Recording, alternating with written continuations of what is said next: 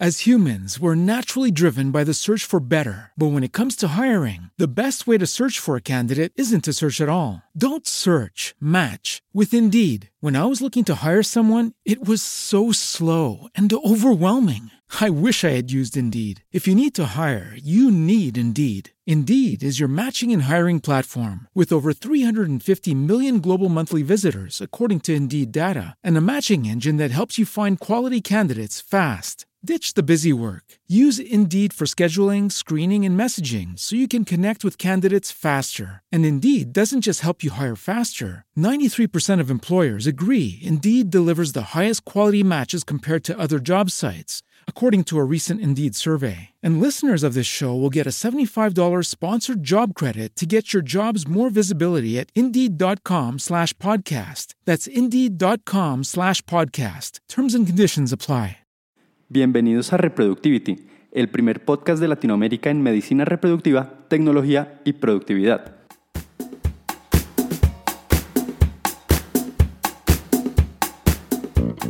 No olviden seguirme tanto en Twitter como en Instagram como Pedro Montoya MD. Y no olviden también todas nuestras redes sociales tanto de Conceptum como de mi embarazo.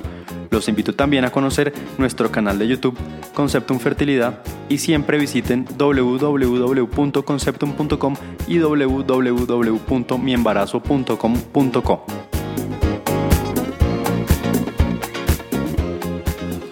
Bienvenidos al capítulo número 16 de Reproductivity. Hoy hablaremos de inteligencia artificial. Ahora todos escuchamos las palabras inteligencia artificial todos los días, al menos una vez por día, pero realmente sabemos qué es y para dónde va. Lo primero que quisiera hacer es tratar de definir qué es inteligencia artificial y cuál es la diferencia con los términos, por ejemplo, machine learning, data science, deep learning, términos que oímos también todos los días relacionados a inteligencia artificial. Obviamente, para los puristas del tema, las definiciones que propongo probablemente parezcan incompletas, pero para tratar de darnos una idea y tener una idea macro del tema, creo que estarán bien. Según Jeff Leake, la ciencia de datos o data science es un campo multidisciplinario que utiliza métodos, procesos, algoritmos y sistemas científicos para extraer conocimientos a partir de los datos. En cambio, la inteligencia artificial, en palabras de Aide Martínez, una de las expertas en inteligencia artificial de Latinoamérica que trabaja en Intel, es el intento de hacer que un dispositivo o aplicación sean tan o más inteligentes que un humano. Y entonces el machine learning o aprendizaje automático en español es como la columna vertebral de la inteligencia artificial y se define también en palabras de Aide Martínez como una serie de algoritmos que hacen que ese dispositivo o aplicación sean artificialmente inteligentes. Es como, por ejemplo, pensar en que la inteligencia artificial es el carro y el aprendizaje automático es el motor de ese carro. Por último, el aprendizaje profundo o deep learning es el aprendizaje de conocimientos jerárquicos inspirados en los sistemas nerviosos, por ejemplo, inspirados en las neuronas del cerebro humano por la manera en que la información se procesa a través de nodos o de neuronas que están interconectadas y que, funcionan tal cual y como nosotros lo hacemos, por ejemplo, para hablar. Este tema es bastante complejo, pero como para darnos una idea. Ahora que ya sabemos las diferencias, podemos hablar de la importancia de esta tecnología, de cómo afecta nuestra vida diaria y de hasta qué punto podría ayudarnos o hasta qué punto podría reemplazarnos como humanos. La mayoría de nosotros ha oído hablar de inteligencia artificial desde hace muchos años. En algunos casos, la primera vez que lo vimos fue con la película famosa de principios de los 2000 protagonizada por Haley Osment y por Jude Law. Sin embargo, este término viene mucho más atrás. A los pocos años de terminada la Segunda Guerra Mundial, alrededor de 1950, Alan Turing, que es uno de los padres de la ciencia de la computación y es el precursor de la informática moderna, decía propongo considerar la siguiente pregunta. ¿Pueden las máquinas pensar? Luego, en 1956, el profesor John McCarthy acuñaba por primera vez el término inteligencia artificial, tratando de proponer cómo los computadores deberían aprender como los niños, es decir, aprender desde ceros, como hoy lo hace la inteligencia artificial. Desde entonces, a partir de ese término, nos hemos imaginado el futuro como carros voladores y sin embargo el futuro llegó y todavía no es así y sin embargo escuchamos el término inteligencia artificial hasta en la sopa. Pero lo cierto es que el futuro sí llegó y lo podemos tocar todos los días.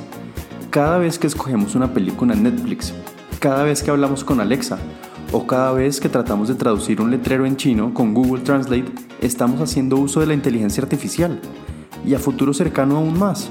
Vehículos autónomos, que ya sabemos que estuvieron en pruebas piloto en Estados Unidos. Detección de enfermedades genéticas, o por qué no, detección de minería ilegal en Colombia mediante algoritmos de aprendizaje automático, como el desarrollado por Santiago Saavedra y su equipo y que les llevó a ganar el premio de Google. Y es que hay dos factores importantes que han hecho que ahora nos suene más inteligencia artificial que hace tan solo un par de años. El primero es la gran cantidad de dinero que han invertido en fondos y capitales de riesgo en esta tecnología.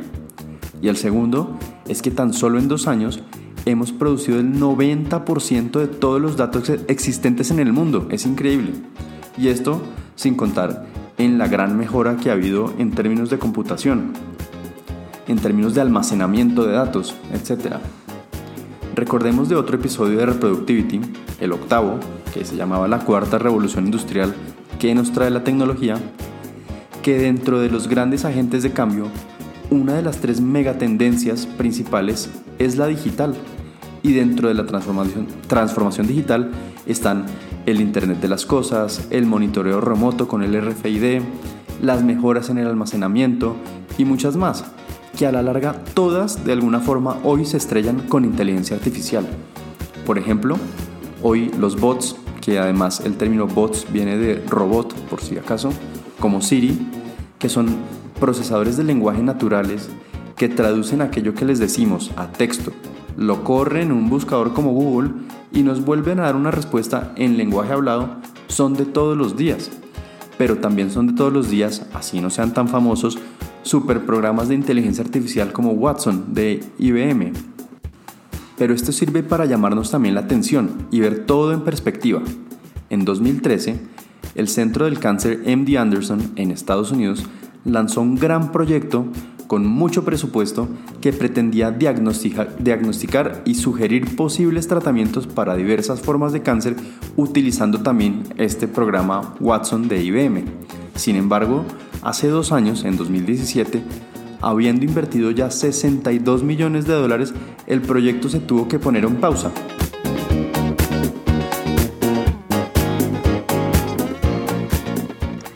Este año, dos autores publicaron en el Harvard Business Review un artículo aterrizando un poco la idea de la, inteligencia artificial al mundo real. En el artículo sugieren una serie de pasos para implementar la inteligencia artificial de una forma mesurada y menos ambiciosa, al menos por ahora, y demostraron cómo esto puede hacer que un proyecto de excelencia cognitiva en cualquier empresa surta efecto y no tenga que cerrarse la empresa por bancarrota luego de haber invertido 62 millones de dólares como en el caso del MD Anderson. Ellos publican una encuesta que hacen a 250 altos ejecutivos de empresas con experiencia en inteligencia artificial y mostraron que el 75% de los encuestados creían que la inteligencia artificial sí cambiaría definitivamente a su empresa en el plazo de tres años. Y de estos encuestados, lo impresionante es que los proyectos con, con inteligencia artificial que han sobrevivido son aquellos que, digamos, eran menos ambiciosos. 152 proyectos de, los que, de todas las personas que encuestaron habían sobrevivido hasta el momento. Y ellos nos hablan que hay tres tipos de inteligencia artificial ya aterrizándolo a la práctica. El primero es la, la automatización de procesos, que es la modalidad más utilizada y fue cerca del 70% de todos los proyectos que ellos evaluaron. Este tipo incluye, por ejemplo, transferir datos de email y centros de llamada o call centers a bases de datos para actualizar, por ejemplo, los datos de los usuarios. O el reemplazo de las tarjetas de crédito o débito perdidas por los clientes, la corrección en errores de cobro por parte de bancos o la lectura de documentos legales, contractuales, consentimientos informados, todo esto utilizando inteligencia artificial.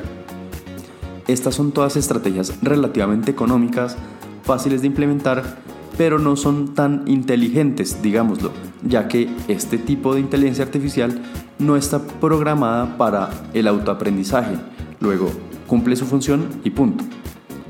El segundo tipo de inteligencia artificial es el análisis de datos.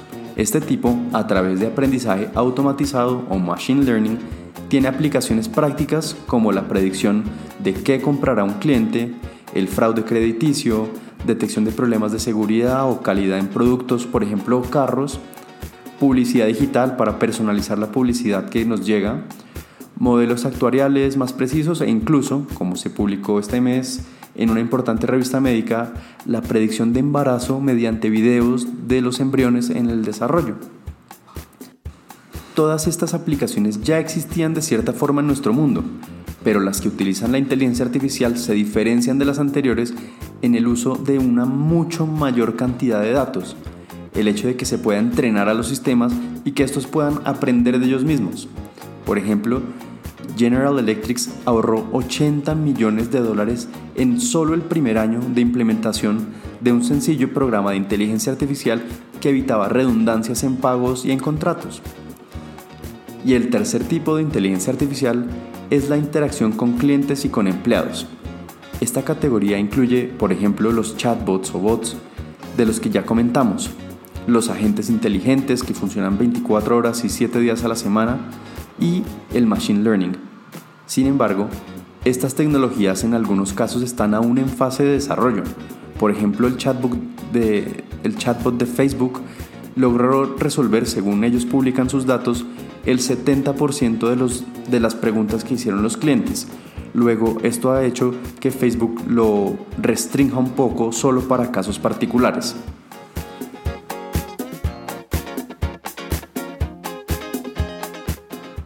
Así que Davenport y Ronanki nos proponen en su artículo cuatro pasos para integrar a corto plazo inteligencia artificial en nuestros proyectos, nuestras empresas o nuestros emprendimientos sin sufrir en el intento. El primero es entender realmente la tecnología.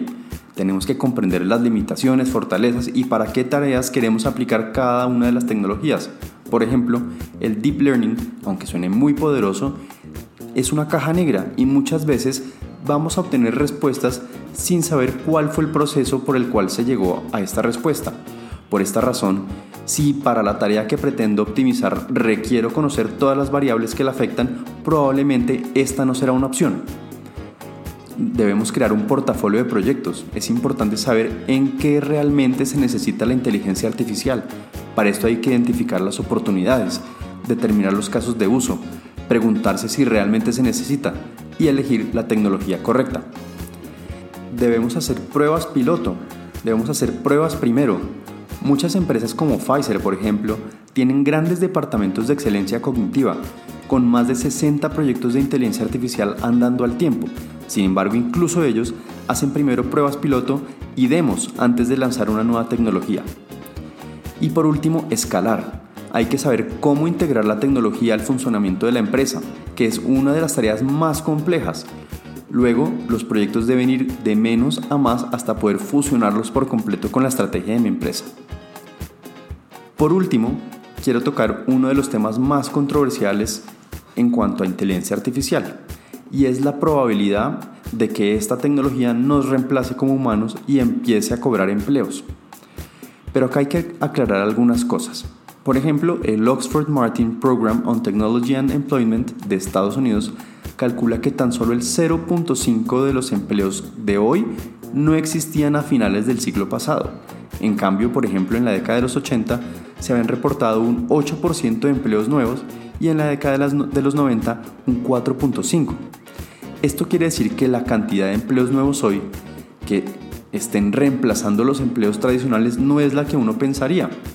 Sin embargo, en su libro de La Cuarta Revolución Industrial, Klaus Schwab nos cuenta que a 20 años cerca del 47% de los empleos sí estarán en riesgo. Se ha calculado incluso que hay algunos empleos que son mucho más probable que desaparezcan que otros. Los que con mayor probabilidad desaparecerán son los vendedores de telemercadeo, los preparadores de impuestos, los que preparan cuántos impuestos deberemos pagar nosotros año a año, los árbitros deportivos y los aseguradores. Por el contrario, entre los que menos probable es que desaparezcan se encuentran los psiquiatras, los coreógrafos, los médicos y cirujanos los psicólogos y los profesionales de recursos humanos. No obstante, debemos entender que no se trata de hombre versus máquina, sino de hombre y máquina versus problema. Así que como dice Masayoshi Son, que es el CEO de SoftBank, probablemente no desaparecerán los empleos, así como no desaparecieron después de la tercera revolución industrial. Tendrán que adaptarse y crearse unos nuevos. Y así, cada día iremos viendo más y más soluciones con inteligencia artificial a problemas y situaciones de la vida cotidiana. Sin ir más lejos, la dieta. Hay grandes estudios actualmente trabajando en soluciones con inteligencia artificial para personalizar la dieta lo máximo posible. Es decir, alimentos que, creeríamos que son malos o buenos, para mí no necesariamente son lo mismo que para otra persona. Luego, hay grandes estudios en el momento tratando de entender si se pudiera personalizar una dieta con herramientas basadas en inteligencia artificial. Les dejo en el blog del podcast el link a un artículo interesantísimo del New York Times que habla sobre esto y se llama La, dieta de inteligencia artificial. Y además em, este los lleva a otro artículo interesantísimo que se llama Siri, ¿qué debo comer? No me quiero extender mucho más, así que en conclusión, es importante que tengamos hoy proyectos pequeños, no muy ambiciosos, que utilicen la inteligencia artificial para resolver problemas concretos sin embargo, también paralelamente deberíamos tener o ir pensando en proyectos más robustos a futuro. Es clave que entendamos y hagamos entender a nuestra gente que la inteligencia artificial resuelve tareas y no trabajos. Luego, en cambio de reemplazar empleados, aumentará y mejorará nuestra actividad. Podremos realizar tareas específicas de un trabajo mucho más grande, coordinado y ejecutado por nosotros y hará tareas que igual los humanos no hacíamos antes.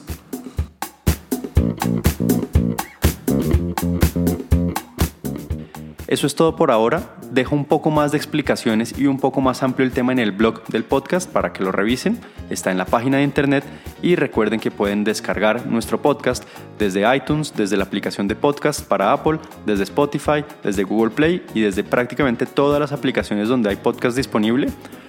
Visiten también nuestra página de internet www.conceptum.com y www.miembarazo.com.co. Visiten todas nuestras redes sociales, a mí particularmente en Twitter y en Instagram como Pedro Montoya MD y no olviden visitar nuestro canal de YouTube Conceptum Fertilidad.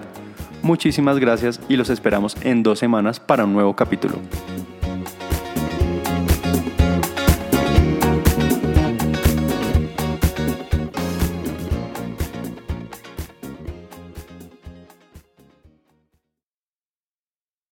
As humans, we're naturally driven by the search for better. But when it comes to hiring, the best way to search for a candidate isn't to search at all. Don't search, match with Indeed. When I was looking to hire someone, it was so slow and overwhelming. I wish I had used Indeed. If you need to hire, you need Indeed. Indeed is your matching and hiring platform with over 350 million global monthly visitors, according to Indeed data, and a matching engine that helps you find quality candidates fast. Ditch the busy work. Use Indeed for scheduling, screening, and messaging so you can connect with candidates faster. And Indeed doesn't just help you hire faster. 93% of employers agree Indeed delivers the highest quality matches compared to other job sites, according to a recent Indeed survey. And listeners of this show will get a $75 sponsored job credit to get your jobs more visibility at Indeed.com slash podcast. That's Indeed.com slash podcast. Terms and conditions apply.